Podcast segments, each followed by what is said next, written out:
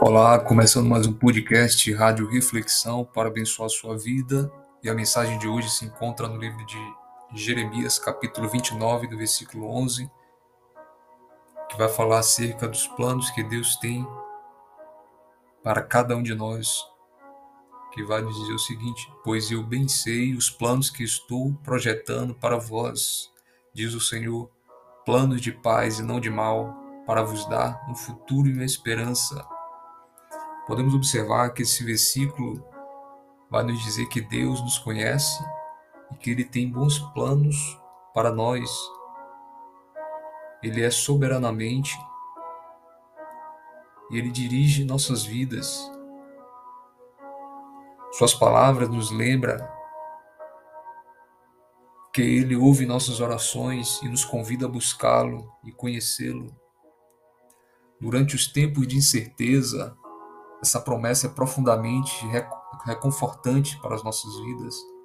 Não podemos ver o futuro, mas este versículo nos dá ânimo e promete que Deus ele tem um futuro e esperança para cada um de nós, pois o plano dele nem sempre é o que pensávamos que ia ser, mas o plano de Deus é sempre o melhor, mesmo se não entendermos no momento Sabemos, porém, que Deus ele age em todas as coisas para o bem daqueles que o amam.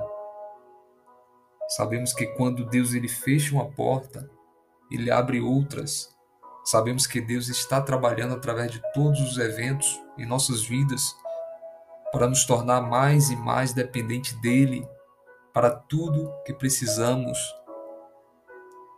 Precisamos realizar que o plano de Deus nem sempre é o mais fácil do nosso ponto de vista, mas é o melhor para nós. Deus vê o nosso amanhã antes que se torne o nosso hoje. Ele vê o início da nossa vida. E ele vê o fim de tudo entre o começo e o fim.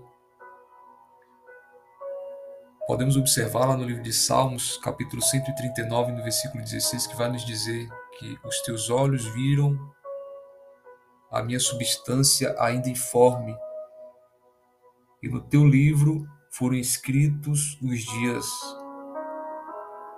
Sim, todos os dias que foram ordenados para mim, quando ainda não havia nenhum deles. Deus, Ele sabe os planos que Ele tem para a sua vida e para a minha vida. Jeremias diz que Deus ele tem planos de paz e não de mal, para vos dar um futuro e uma esperança. Para o povo judeu, isso significava voltar para a terra prometida. Para o cristão, significa ir, estar com Ele por, por toda a eternidade. Se você é um cristão em Jesus Cristo, você tem uma esperança em um futuro que vai muito além dos parâmetros dessa vida. Você tem uma esperança em um futuro onde você vai viver na eternidade com Deus. Você tem esperança de que Deus, que começou este bom trabalho na sua vida, ele vai continuar até que ele seja terminado no dia em que Jesus Cristo voltar. Então aquele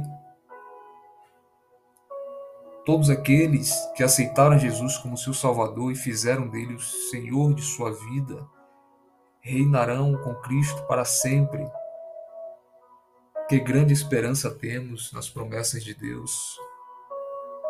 Então Deus ele reafirmou ao seu povo: Pois eis que vem os dias, diz o Senhor, em que farei voltar do cativeiro o meu povo Israel e Judá, diz o Senhor, e tornarei a trazê-los à terra que dei a seus pais e a possuirão.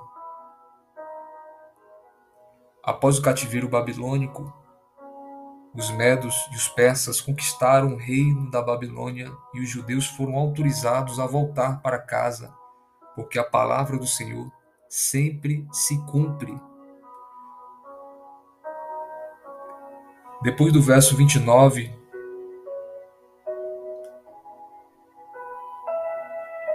lá no capítulo 29, Jeremias, depois do verso 11, Jeremias ele continua e nos dá outra bela promessa da palavra de Deus. Então vocês chamarão a mim, virão orar a mim e eu vos ouvirei. Vocês me procurarão e me acharão quando me procurarem de todo o vosso coração. Jeremias capítulo 29, versículo 12 e 13. O Senhor conhece os planos que ele tem para nós e ele está pacientemente esperando para chegarmos a ele. Então, como fazemos isso? Nós oramos, nossa vida de oração, hábitos pessoais de adoração e devoção são de importância fundamental na vida de cada cristão, porque as batalhas são vencidas em oração, o pecado ele é vencido em oração, o desânimo é derrotado através da nossa entrega ao Senhor em oração, o ego é humilhado em oração e Deus é exaltado na oração e na sua adoração a Ele. Quando Deus é exaltado, Ele falará através do Espírito Santo, que será nossa força motivadora, mesmo quando nós falhamos em algum dos nossos esforços humanos, não devemos desistir. Devemos confiar e permanecer confiando nele, para que ele seja a nossa força e sempre permaneça sendo a nossa força Devemos manter os nossos olhos nele e não no mundo, e assim seremos plenamente abençoados pela graça e favor dele sobre as nossas vidas. Bendito seja o Deus e Pai de nosso Senhor Jesus Cristo, que nos abençoou com todas as bênçãos espirituais nas regiões celestiais em Cristo Jesus. Está lá em Efésios capítulo 1, versículo 3.